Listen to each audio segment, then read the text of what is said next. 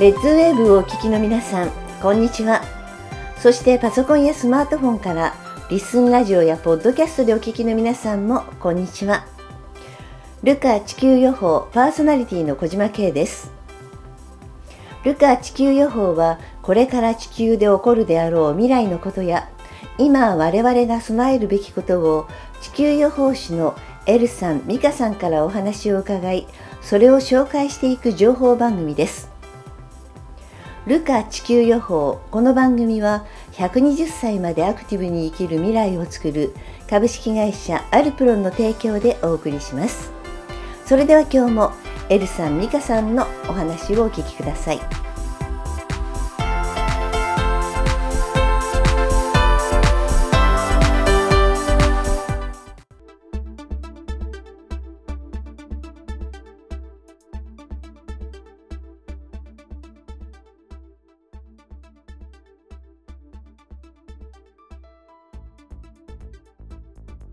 先週の終わりにも実はこのね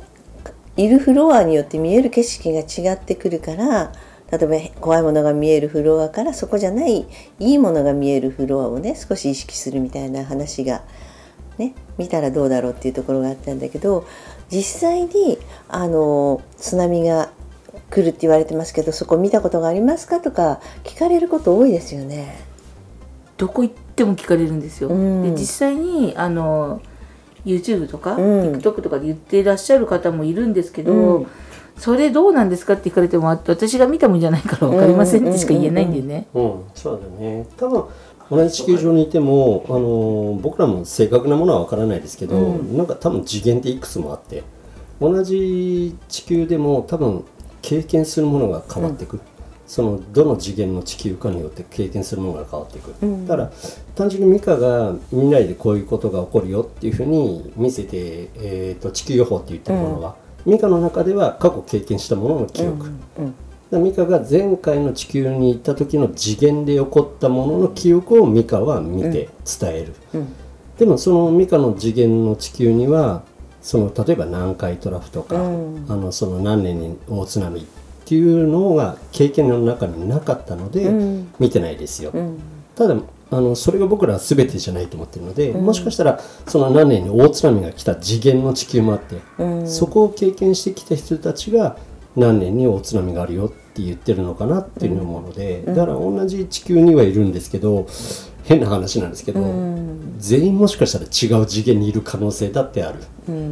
うんだから僕らはじゃあ見てないことをそうかもしれませんねってことは言わないので、単純にあの何年に大津波っていう噂がいっぱい出てますけどやっぱりそうなんですかって美香に聞かれても美香は、私は見てないから知らない、しか答えようがない。いやそうもうすごい性格悪いんでそう思ってるんだったらあと2025年まであるんだから引っ越しちゃいいじゃんと思っちゃうんですよね。現実的な方のね対処を考えちゃうからね。そうでそのそのことだけ誰に聞い聞いて、うんあの言ってるんですけどってでそれあなたどうしたんですかって怖くてって言うから引っ越せば、って言ってでそれに対して稼ぐ方法とか考えて、うん。高台のマンションいくらするとか、うん。山奥に引っ込みとかしたらいいんじゃないですか、うん。とかって言うとうんすっごい嫌な顔されるんですよ。確かにそれはなんかなんだろうな一番言ってほしいのは来ないから大丈夫とかね、あの私は見ていないから大丈夫って言ってほしいんだけど私は見ていませんしか言わないじゃない？そうですね。から大丈夫っていうそういう自分のあの、ね、考えは入れないっていうところがねあのお二人のいいところなんであのそういうふうに言われるとなんかあの「ええ？ー引っ越せって」ってね。だからちょっとそのカウンセリングにねちょっと依存していい答えをもらいたいのとちょっと似た感覚のところがあるんだよね。そうですね。なんか本当に僕らも別にもともとその次元が違うとか、うん。あの今住んでる世界がアバターなんていうのを、うん。じゃあ前々からずっとそういう考えとか思考があった人間かって言ったら全くなくて、うん。あのエネルギーが始まりだした時も意味がわからなかったし、うん。で世の中でメタバースって言葉が出てきて新聞紙面にメタバースって言葉が出てきた出てきた時にあこういうアバターの世界を作ろうとしてるんだなぐらいの知識がなかったのが見せられてる世界ではそれをこれから作るためのものじゃなくて今すでにそうなんだってうんいう言葉を聞いて、うん。あ今がアバターの世界なんだ、だから知らないの？何かメタバースなんて名前、はい。メタボリックならしか 体体感中なので、ねあの一生懸命勉強してるから。なんとかならないかなってね。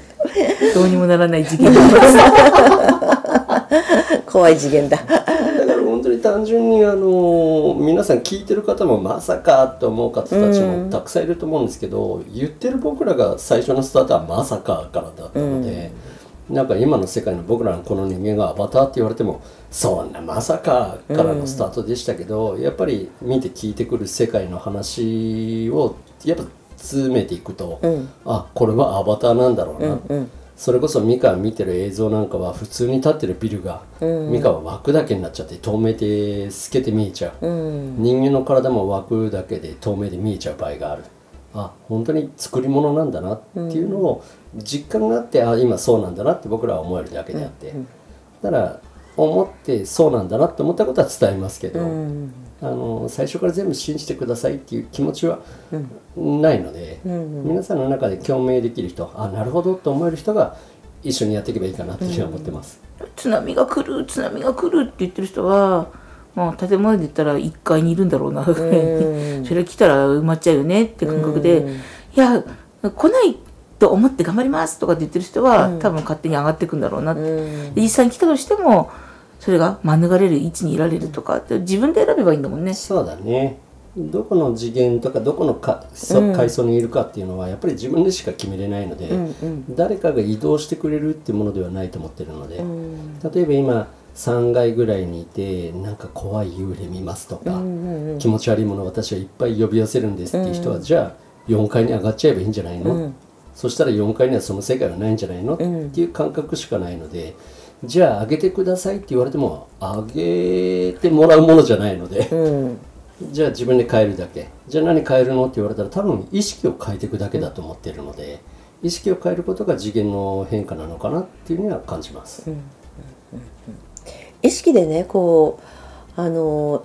変えられるっていうなんかねこれって普通の生活の中でもすごく活用できることだなと思っていて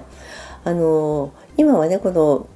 地球予報としては今いる次元を変えてよりあの新しい情報を自分たちでも感じられるようになってほしいとか一緒にねこう未来を見て考えて行動していく仲間っていうところもあるんだけどあの普段の生活の中であのかわよく変わりたいんですっていう人いるじゃないですか。変えてもらえると思ってる人多いじゃないですか。これ変わらないじゃないですか。自分が変わらない限り変わらないじゃないですか。それカウンセリングしてて美香さんすごい思うでしょ？変わらないですね、もうやっぱ変わらないしあのすごい変な話。このままいったら離婚しますよとか、このままいったらあのあなたの彼氏はお金なくって、あの借金して大変なことになりますよって言っても、えーって言うんですけどそこはやっぱ認めたくないんでしょうね。うんでも実際に 離婚しましたとかやっぱ400万借金作ってましたとかって言って来られても、だから言ったじゃんってしか言えないんで,、うんでそこでどうするかはその、ね、離婚しないようにどうしたらいいですかとかって聞いてくれるんだったら。ね、また別なんだけど、そんなことを聞くために来たんじゃありませんとかって、えだからそういう性格だから離婚するんだよって心の中で思ってて、そうね。そう、あなたのそういうとこが離婚の原因ですよとかって本当は心の中で言っちゃってもまあ言わないですけど、心の中でしか。でも本当に自分の意識ってすごい大事だなって思うのが僕らの関わった方の中にも、もう例えばステージ4はいのがんを宣告されて、まあ、ステージ4っていうのはまあ最終期になります,、から普通は聞いただけだったらああもう助からないんだなってレベルの告知をされた方の中にも多分自分で次元を変えて設定を変えちゃう人たちがいて。あのその宣告をされた時にどう自分が捉えるかなんですけど捉え方一つでその方あの今も元気でニコニコ楽しそうに、あの食べ物も美味しいと言われて、あの元気に回復されてる方もいらっしゃるので、お医者様もびっくりしたらしいです。あの宣告したお医者様がそんなはずはないと。そんなはずはない。のにって言っても現実その方はうん。多分相当思考前向きにそうなったらなったっていう自分をまず受け入れたところから、自分の気持ちを立て直してじゃあ何をするべきかってところに立った時に多分次元を変えてしまったんだろうな、だから助かる見込みがなかったはずのものが助かってる人もいるし、逆に、まあ、このレベルだったら助かるでしょうっていうレベルでも命を落としてしまう人がいるので。だからどう受け止めてどう捉えてどう考えるかはすごく重要な部分かなっていうふうに思いますよね。でこの考え方を変えるっていうのが自分しかできないっていうのをこうなんかもっと素直になんかこう認めてった方がいいですよね。はいはい、そうですねでやっぱり変えてもらえると思って依存をしている間っていうのは変わらないじゃないですか。あと一番厄介なのが、うん、自分が変わってるつもりでいるけど何も変わってない人。すごく痛いんですよ。勘違いはね。だからそこら辺は周りの評価が自分の評価だってやっぱり早く気づくべきだよね。そうねよく自分で自分の評価をしちゃう人っているんですけど、ある程度自己評価は必要かとは思うんですけど、それが全てではないので、僕ら本当の評価っていうのは周りの人がどう評価してるかが自分だと思ってるので、ただそれが理解できる人と、そうでない人はいるので本当に変わろうと思った時には自分がどうというよりも周りがどう評価してるかを知ることが大事かなと。やっぱり素直とか謙虚っていうのは持って生まれた何かだと思うんですよ。ね、そこはじゃあどうしたらいいのかって言われると、うん、自分の憧れてる人の真似をすればいいって思うんですね。近づいてくるよね。うん、話し方とかね。本当真似して僕なんかもう例えば仕事やっててあこの人すごいと思ったら、うん、頭の発想で何を思っちゃうかったらこの人みたいになりたいから、あそこのいいところ真似しちゃおうって。で真似して真似して真似していくうちに自然と自分のものになってたりするので、うん、だからあのまず自分ができてない部分を知ることと、うん、あできてる人を見た時に本当に単純にすごいなって思えることってすごい大事だなと、うん、だから人間って変われないわけではないと思ってるので、うんうん、本気で変わる気があれば変われるし。じゃあ痩せられるかな それはね。本気で思ってないあのーノブがあのぽっちゃりな自分が好きだからしょうがないで。もうネタに使ってるから絶対痩せない。使使いたくないんですけどね本当は。でもさっきもパイ食べちゃったし。食べちゃったね。次元移動できない食べてたら切ないですよ。自分で1日3食食べるなんていうことを考えるから物がなくなった時にみんな奪い合いするんだって言ってるんですけど、うん、3食どころか5食ぐらい食べてる時あるよね。そうね日によってね。だだって本当にだってもうもう車乗って帰るだけでねこれお土産とかって言われて渡されたらせんべいがすごい美味しくて、うん、そうね車の中ずっと食べちゃうもんね食べてるのにサービスエリアって食べちゃったりそれおせんべいは別物なんですよ。それはおせんべいなんでご飯ではないからからね。それ考えるとずっと食べてるよね。そうだね。特にあの出張行く時はいっぱい食べるね。ね次元移動しなくちゃだからね断食とか絶対無理だなと思って、うん、そのうち そのうち断食になるからとか言って今あるうちは食べとこうでいい かなそれも本当は全部自分で決めればいいことなのでよし今から練習してあのいざになった時には私はもう大丈夫な体にしとこうでもいいし、なったらなった時でその時から頑張れやむを得ずやるだろうみたいなね。あの人によって考え方が違うのでこうこうしなさいって決める必要は全然なくってみんなが選べばいいなと思うところでさっきね人の評価っていうところがあったじゃない、うん、自分も自分を褒めてあげることはすごく大事で。で私はあの自画自賛大絶賛して あの今日も一日素晴らしいみたいなね。いうのがあるんだけどそれってあのあの今日一日頑張った自分をね自分で褒めたって全然いいんですよ。であのみんな結構寝る前に反省しながら寝る人いるじゃないですか。そう寝ながら反省してたら辛いじゃないですか。今日もすごかったなってカッと出て次の日じゃあ今日も私きっとすごいだろうと思った方がすごく自分が楽になるんだけどでもそれをやるにはやっぱり人からそう良いという評価をもらえるからっていう部分もすごくあってただね人の評価だけを気にしてしまうといけないんだけれど、あの自分が変わったつもりの人っていうのは本当にあの変わったらいいなと思って変わった風を味わっているだけで実際に何をやったら変わるのか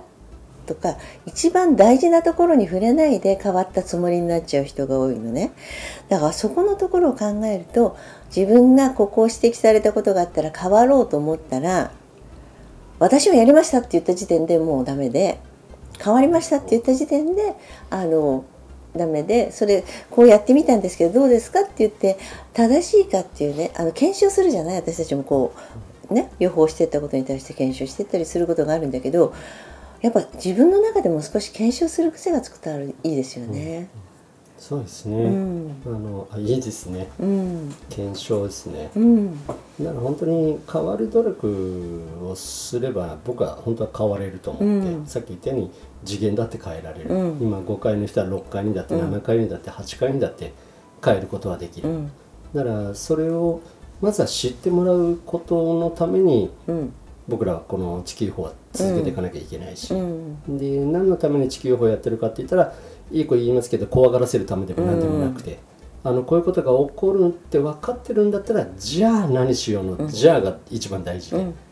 だからそれを訴えるためにいろんな土地行ってセミナーもやりますし、うん。あのラジオもこうやって出させてもらってますけど、これは継続してやっていきたいなっていうのは本当に思います。あのい最近だからそろそろ世に出なきゃいけないかなと思ってることの一つに、その YouTube とかね、TikTok とかうんとなんかバズりたいがために出たいんじゃなくて、うん。こっちの情報？こっちの次元もあるよって、その怖いことだけに流されるんじゃなくて実際にコロナは来たわけだし、うん。でもコロナの時にあの本当に毎日のようにエルさんが言ってくるんですよ。明日日本人で一人死ぬぞとか、うん。3連休のあれで死ぬぞとか本当ホームページの過去に言ったこと見てほしいんですけど日付入ってるんで、もうコロナがねだいぶ落ち着いた頃に11月にもう新しいの出るぞって言われてその絵まで描いて出してるんですよ、うんうん。こういうのが出てくるよってね。出たのはオミクロンが出てきたんですけど、そのニュースの 写真とエルさん描いた絵がほぼ一緒なんで、それも載ってるんで見てほしいんですけど、ということは起きることは起きるって分かってるからじゃあどうしたら回避できるかっていうことも知ってるんですよ。うんうん。それはあの回避したくて来てるから。うん。なので私たちサプリメント扱ってるんですけどたまたまねそういうサプリがあったので,、で実際食べた人は後遺症がないとかうん。言ってくれてるので、そういうことも、うん、と怖がらせるだけで終わるんじゃなくてね、じゃあこれ、ねこれもこういうこともあるよっていうことを知ってもらうだけでも全然違うし、であのこの間のあの石川の地震の時に、私たちそのお水を川の川の水とか、雪の水溶かして汲んだお水を手動式の浄水器みたいな感じだよね、のがあると2リットルを5000本作れるうん。っていうものがあるんですよ。そのそれをそこに届けたいって思う人が出てきたんですけど、実際に道路が寸断されてて、うん。届けられなかった。でも雪いっぱいあるんですよ、溶かして飲めば。でもできない。で火も、あの炊けないからあの煮沸もできない。でもその機会があればあれがどっかに行ってたれば2リットルを5000本だったら相当作れるねって雪で。でそう思うとそういうことも、あの私たちがやってあげるんじゃなくてそれ多分自治体の方がん。買って持ってれば、そういうことできるでしょって避難所っていうところにはそういうの買っておいてくださいって言いたいんです。うん。だから祈ったりとかすがったりとかするもんじゃないと思ってるんで、対策はいっぱいあるんだよね、それは一緒にいろんな人が集まるといい案が出てくるから、その時に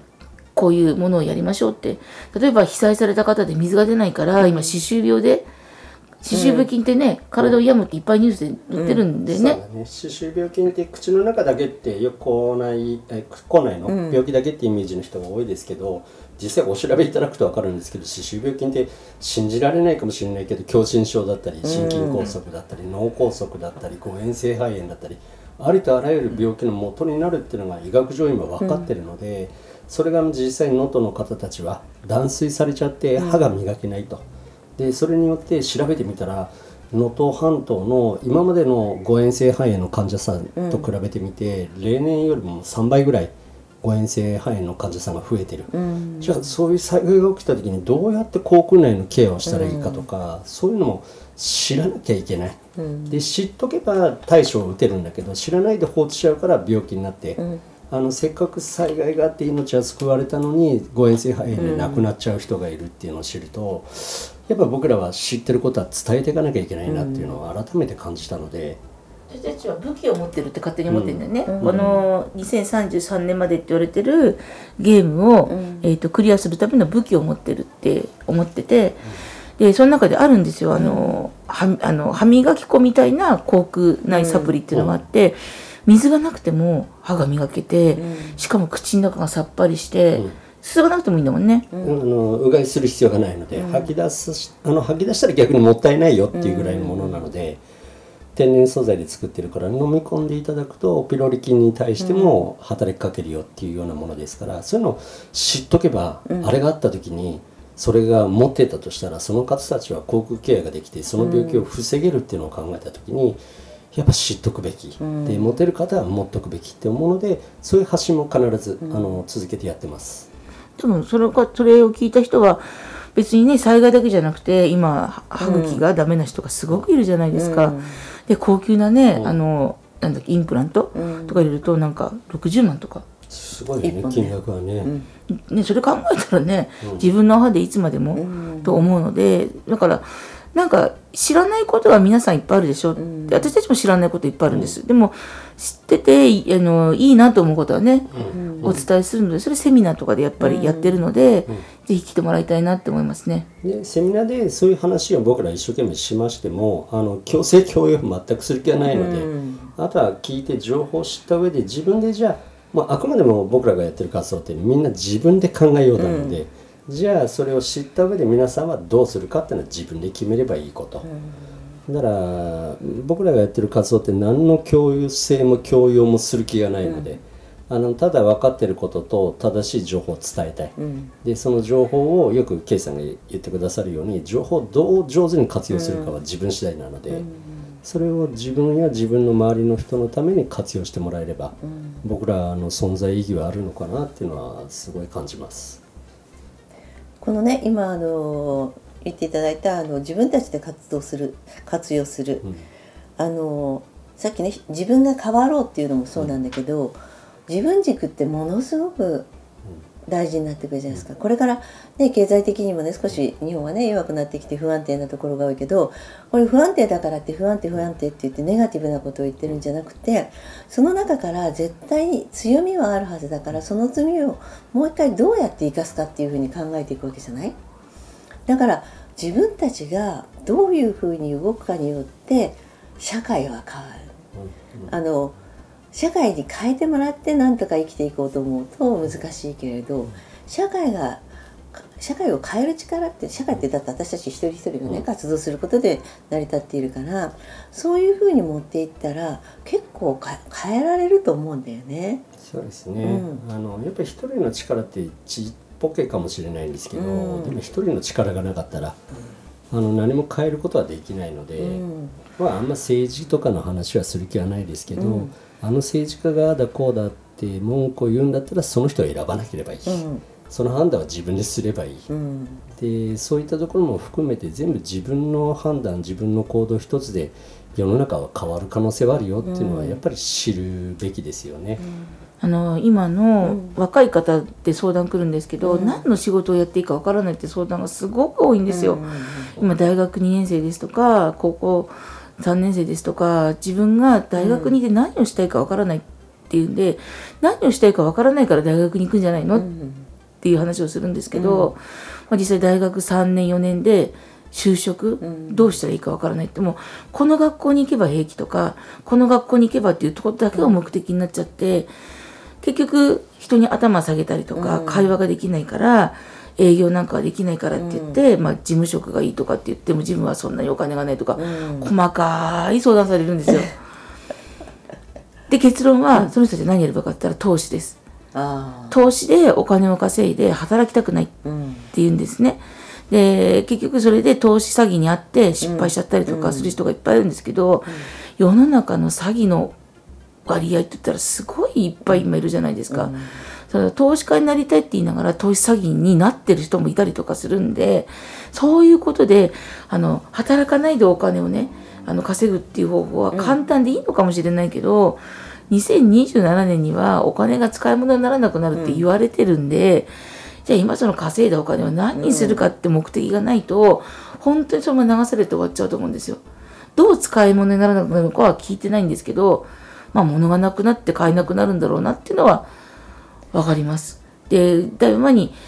コロナが終わったとしても感染症次々と来るんだって言って、で、デング熱、今ブラジルで全土でデング熱が流行ってて、大変なことになってるって言ってました。日本だって暑くなれば暑くなるもんねだって、暑くなるね。あのよくに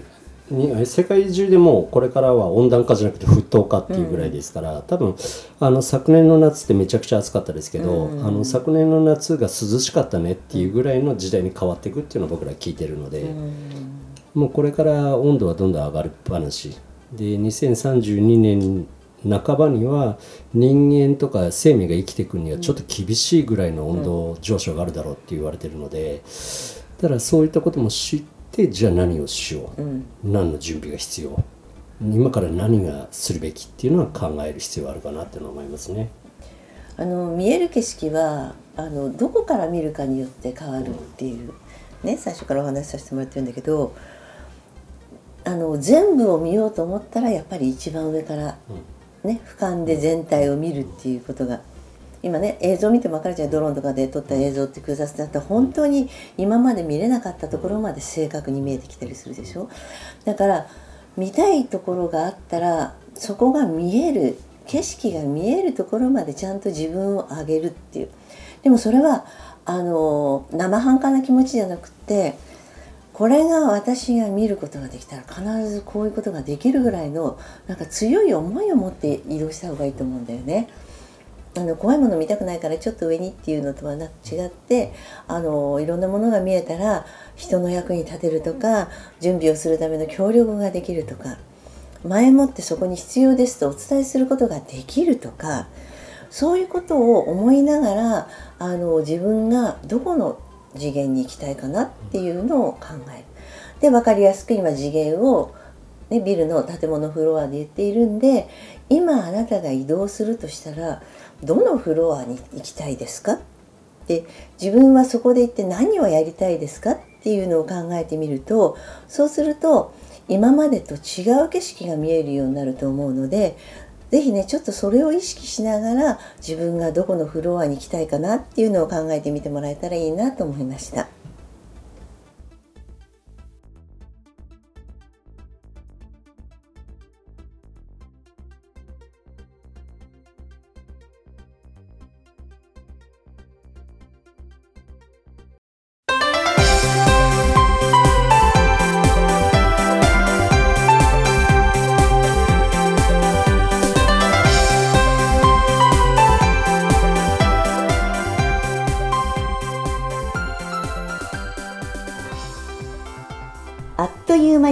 です。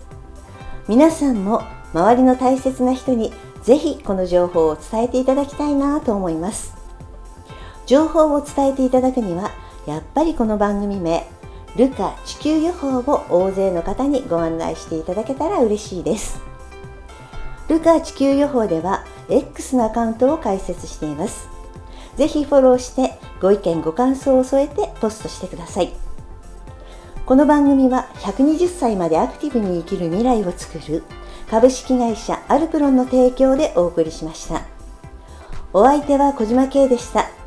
それではまた来週お会いしましょう。